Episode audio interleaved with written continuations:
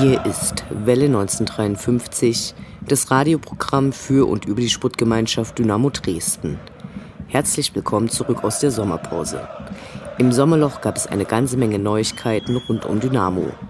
Neben Neuverpflichtungen wurde die erste Runde des DFB-Pokals ausgelost und wie vor zwei Jahren ließ sich für den unterklassischen Gegner TuS Dassendorf, der in der Oberliga Hamburg spielt und mit seinem Losglück haderte, kein geeignetes Stadion im geografischen Umfeld finden. Zu groß war die Angst vor den Menschenfressern aus Dresden. Nun wird die Partie wie schon 2017 in der ersten Runde gegen den TuS Koblenz bei den Freunden vom FSV Zwickau ausgetragen. Im Verein wurde derweil die Stelle eines dritten Geschäftsführers ausgeschrieben. Ob das zur Lösung der Querelen beitragen wird, bleibt abzuwarten. Vorgestern wurde das Testspiel gegen den alle Regeln des Financial Fairplay missachtenden Verein Paris Saint-Germain im ausverkauften Rudolf-Habich-Stadion absolviert. Wie erwartet verlor Dynamo vor einer Kulisse, die nichts mit der Stimmung bei Pflichtspielen zu tun hatte. Am nächsten Sonnabend beginnt dann endlich die vierte Zweitligasaison von Dynamo in Folge mit der Partie gegen Nürnberg. All dies und mehr jetzt in der 99. Ausgabe von Welle 1953. Mein Name ist Anne Vidal, sportfrei.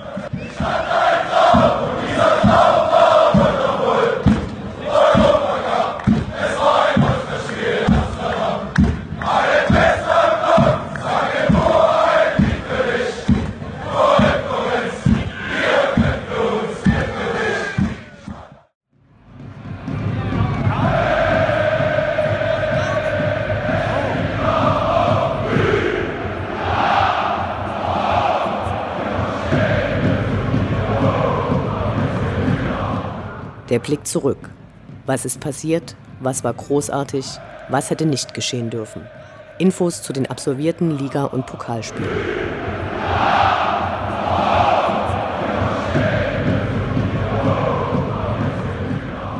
»16. Juli, Dienstag, 20.20 Uhr, Sputtgemeinschaft Dynamo Dresden gegen Paris Saint-Germain.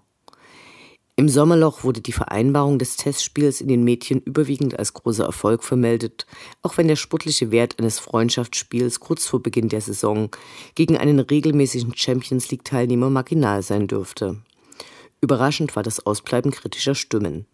So wäre ein Testspiel gegen den Leipziger Erstligisten, der seinen Erfolg der Finanzkraft eines Getränkeherstellers verdankt, dem der Fußball herzlich egal ist, undenkbar gewesen. Doch Paris Saint-Germain spielt nochmal in einer ganz anderen Liga. 2011 wurde der Verein vom Königreich Katar übernommen und verletzt in den folgenden Jahren regelmäßig die festgeschriebenen Regeln des Financial Fairplay, bei dem die Ausgaben an die Einnahmen gekoppelt sind. In den Football Leagues taucht Paris Saint-Germain immer wieder auf.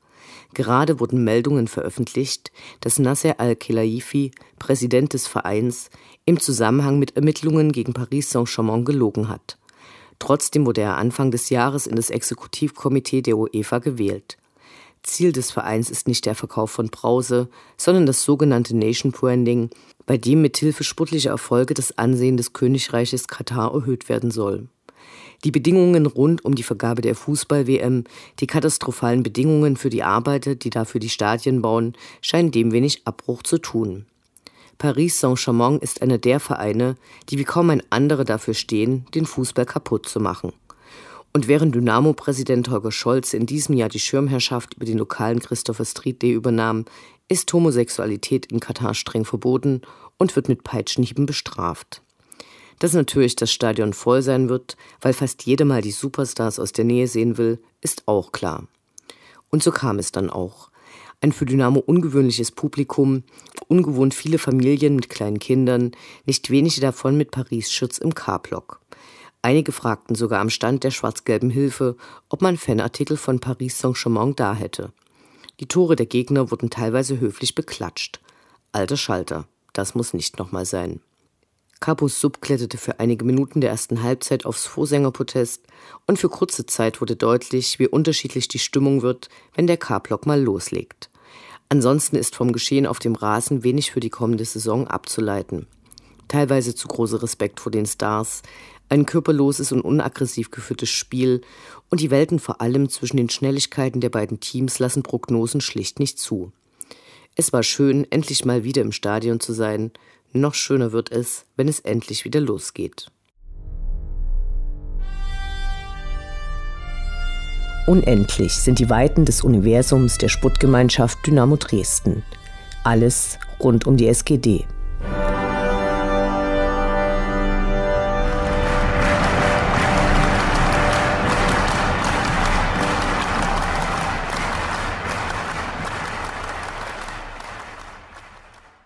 Die wohl traurigste Nachricht gab es am 25. Juni, als bekannt wurde, dass Dynamo-Legende und Idol Juck Stübner am Vortag im Alter von nur 53 Jahren gestorben ist. In 249 Spielen stand er für Dynamo Dresden auf dem Platz. 47 Mal trug er das Trikot der Nationalmannschaft der DDR.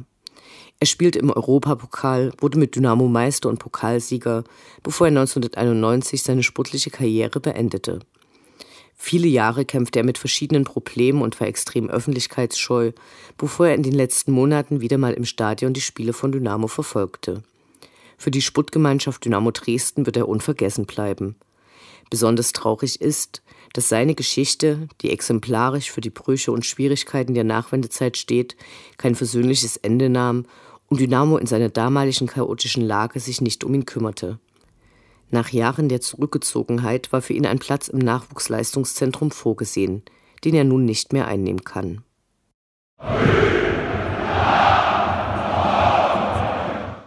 Die neuen Trikots für die Saison 2018-2019 wurden nun alle eingeführt und treffen diesmal auf mehr Zustimmung als im letzten Jahr, als das Gelb der Heimtrikots als zu hell moniert wurde.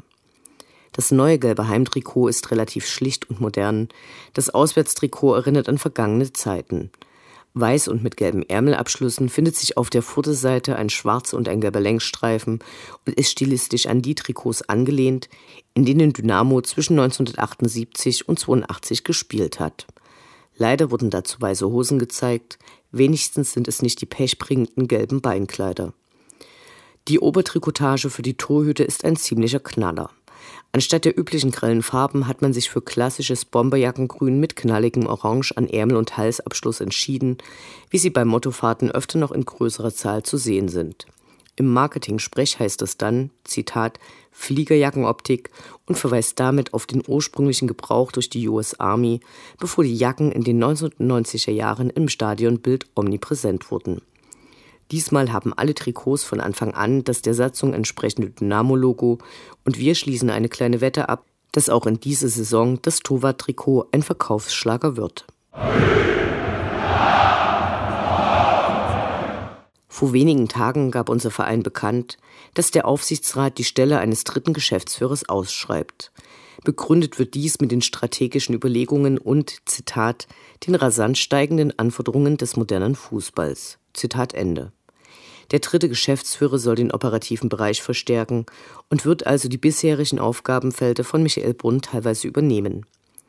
Über die Gründe und eventuelle Kandidaten wurde in verschiedenen sächsischen Gazetten schon wild gemutmaßt.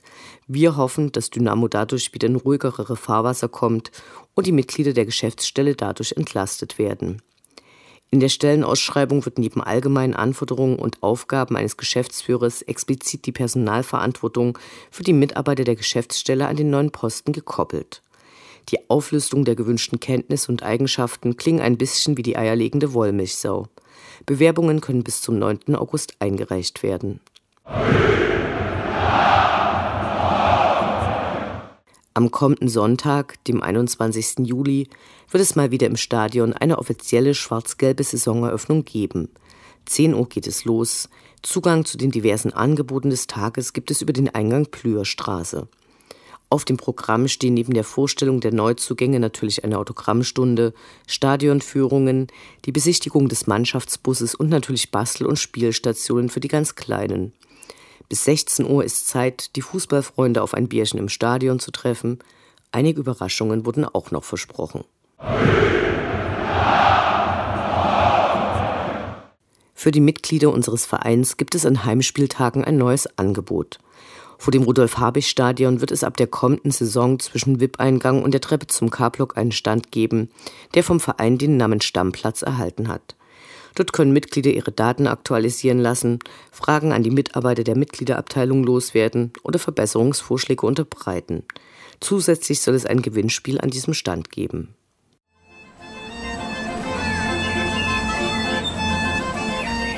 Wir Fans bleiben Dynamo treu. Doch die im Trikot kommen und gehen und die in den Anzügen sowieso. Wir schauen zu, wie sich das Personalkarussell bei der SGD munter dreht. Acht Abgängen stehen bisher sieben Zugänge gegenüber. Noch ist das Transferfenster nicht geschlossen und es kann auch munter debattiert werden, wen man gern hier sehen oder wiedersehen würde. Umfangreiche Veränderungen gab es in den Trainerstäben. Nach dem Fortgang von U19-Trainer Matthias Lust, der die A-Union zu vielen Erfolgen führte, und der Beförderung von Christian Fiel vom U17-Trainer zum Cheftrainer wurden die beiden vakanten Stellen neu besetzt. Als neuer U17-Trainer wurde Oliver Heine, für die U19 Willi Weise verpflichtet. Letztere wird durch Andreas Trautmann und Matthias Müller, zwei Assistenztrainer mit langer Dynamo-Vergangenheit, unterstützt. Als neuer Athletik- und Konditionstrainer für die erste Mannschaft wurde Matthias Grahe eingestellt. Für Begeisterung unter den Fans sorgte die Verpflichtung von Linksverteidiger Chris Löwe, der aus Plauen kommt, mit Dortmund deutscher Meister wurde und die letzten beiden Jahre in Huddersfield auflief, wo er gemeinsam mit Ex-Dynamo Michael Hefele den Aufstieg in die Premier League schaffte. Auch die Verpflichtung von René Klingburg, der vom Drittligisten Preußen Münster kommt, wurde optimistisch begrüßt. Er wird das zentrale Mittelfeld verstärken. Sascha Howard, der in der letzten Saison nach Innsbruck ausgeliehen war, kehrte in den Dynamo-Kader zurück. Von Wacker Innsbruck wurde der erst 18-jährige Matthäus Taferner verpflichtet und mit einem Vertrag bis 2023 ausgestattet. Er gilt als großes Offensivtalent, wird aber erstmal als Entwicklungsspieler gehandelt. Dritte Torwart im Dienste der ersten Mannschaft wird Kevin Broll sein, der die Nummer 1 erhalten hat. Groß war die Freude, als Anfang Juni feststand, dass die Leihe von Janis Bornic um ein weiteres Jahr verlängert werden konnte, der letzte Saison im Mittelfeld eine echte Verstärkung gewesen war. Komplettiert werden die Neuzugänge mit Kevin Ehlers aus dem eigenen Nachwuchs. Wir sind gespannt, ob es noch weitere Zu- oder Abgänge geben wird und sagen allen herzlich willkommen. Paragraph 1. Die Würde des Fans ist unantastbar. Schön wär's.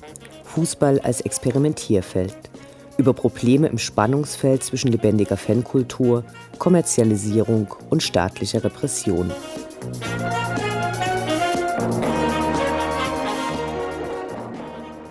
Der Deutsche Journalistenverband, kurz DJV, hat Anfang Juli eine Pressemitteilung veröffentlicht, nach der ab sofort allen Journalisten dringend empfohlen wird, Meldungen und Berichte der Polizei in jedem Fall kritisch zu hinterfragen. Zitat Keinesfalls dürfen Schilderungen und Behauptungen solcher Berichte ungeprüft in die Medienberichterstattung Einzug halten. Es ist kritikwürdig, dass nach der Tagebauerstimmung einige Medien die Behauptung der Polizei übernommen hatten, 16 Personen seien verletzt worden. Die Recherchen eines WDR-Journalisten ergaben, dass vier Polizisten durch Fremdeinwirkung ihren Dienst nicht fortsetzen konnten. Der DJV wies darauf hin, dass die Polizei bei Auseinandersetzungen ein Akteur und kein neutraler Beobachter ist. Dies dürfte allen Fußballfans nur zu bekannt vorkommen.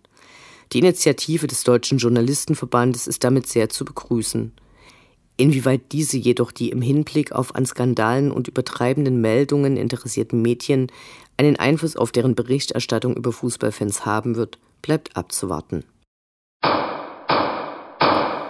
Schlechte Nachrichten gibt es im Zusammenhang mit den Verfahren, die wegen des Auftrittes der Football Army Dynamo Dresden begonnen wurden. So wurde bekannt, dass der ursprüngliche Kreis der 28 Betroffenen nicht die einzigen sind, gegen die ermittelt wird. Der Kreis der Betroffenen ist nun auf über 50 Personen angewachsen. Derzeit läuft die Versteigerung eines besonderen Trikots von Ex-Dynamo-Spieler und Ex-Geschäftsführer Volker Oppitz. Das von ihm signierte Trikot trug er beim höchsten Dynamo-Sieg aller Zeiten in der dritten Liga unterhalb der Kernberger am 7. November 2009, als Dynamo den FC Karl Zeiss Jena mit 0 zu 4 abfertigte.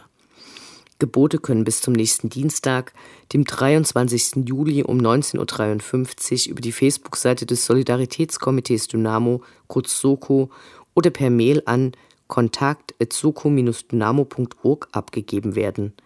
Die Einnahmen werden vollständig für die Finanzierung der Verfahrenskosten verwendet.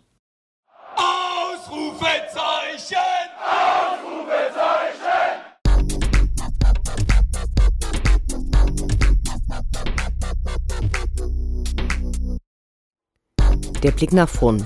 Die nächsten Spiele, die nächsten Termine. Hoffnung und Zuversicht. Niederlage oder Ufter.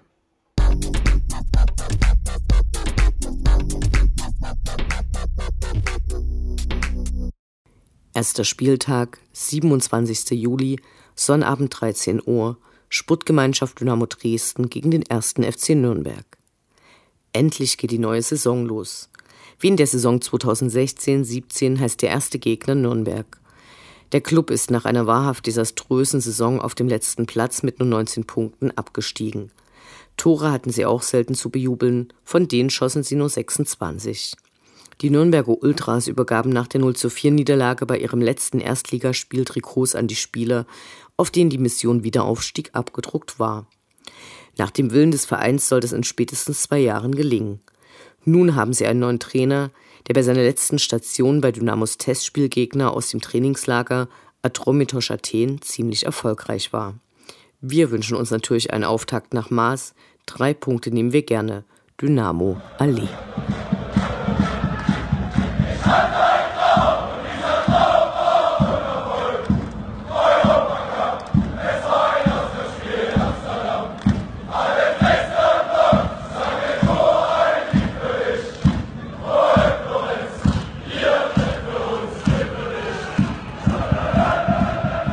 Das war Welle 1953, das Programm für und über die Sportgemeinschaft Dynamo Dresden.